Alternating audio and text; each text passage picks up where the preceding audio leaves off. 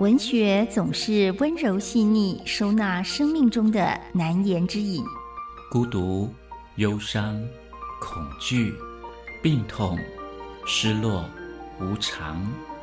文学的存在是人生的一处绿荫，一方海洋，让困顿的身心有了开阔的安放所在。林信杰带您走进文学乌托邦。在世界的裂缝中看见光亮。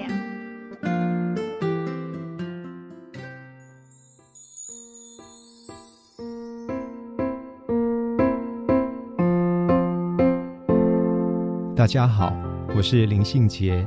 今天文学乌托邦要跟大家分享的书是谢凯特的《我妈妈做小姐的时政是文艺少女》。这个书名听起来好像有点拗口，但是用台语讲起来就会非常顺。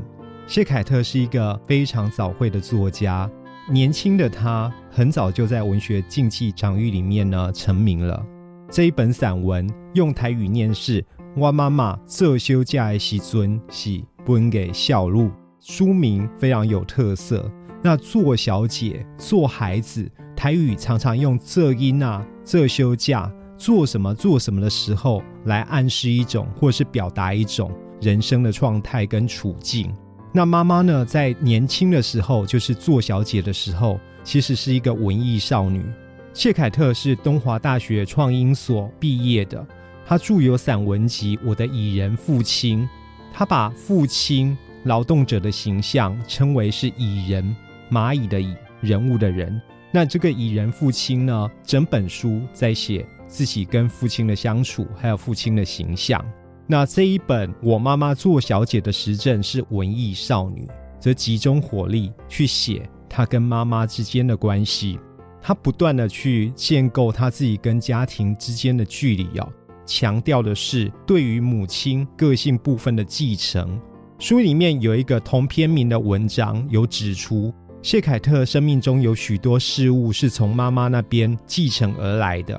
那为什么会说自己的那个文艺才华是源自于母亲这个方面的传承呢？是因为谢凯特的妈妈在担任工厂女工的时候呢，因为呢觉得自己念书念的不够多，不敢跟人交谈。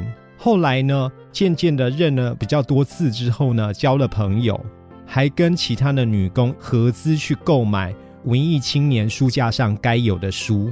这个谢凯特的妈妈呢，在当小姐的时候就看过张爱玲跟三毛的书。那当然呢，有另外一个部分，就是妈妈在做母亲这个身份。当她成为母亲之后，她好像是失落了原来文艺少女的那一份浪漫纯真的追求。所以呢，谢凯特不断的去观察这个妈妈在做妈妈的过程里面，遭遇到一些挫折，或者是生活上的小小的那种差撞。于是呢，在这本书里面，谢凯特去写他跌倒受伤的妈妈提重物的时候会施不上力，所以呢，谢凯特就成为妈妈的左右手。那当然，妈妈对自己的爱，谢凯特也是在这本书里面毫无保留的写出来。因为谢凯特是一个已经出柜的同志哦，他在某一篇文章里面就写，妈妈呢看了他的日记之后。很担心谢凯特这个孩子呢，情路会很坎坷，所以呢，特别去买那一些比较好看的衣服或是牛仔裤给谢凯特穿，然后呢，会问谢凯特有没有交到适合的对象。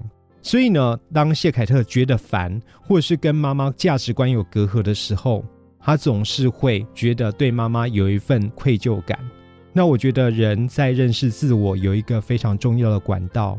其中一个最佳认识自我的方式，就是深入的去理解自己的父母亲，然后深入的去看待自己亲子关系的定位。我们往往会在父母亲的那一些缺点上看到了，原来那就是我们不太愿意面对的自己。今天文学乌托邦跟大家分享的是谢凯特的《我妈妈做小姐的实证是文艺少女》。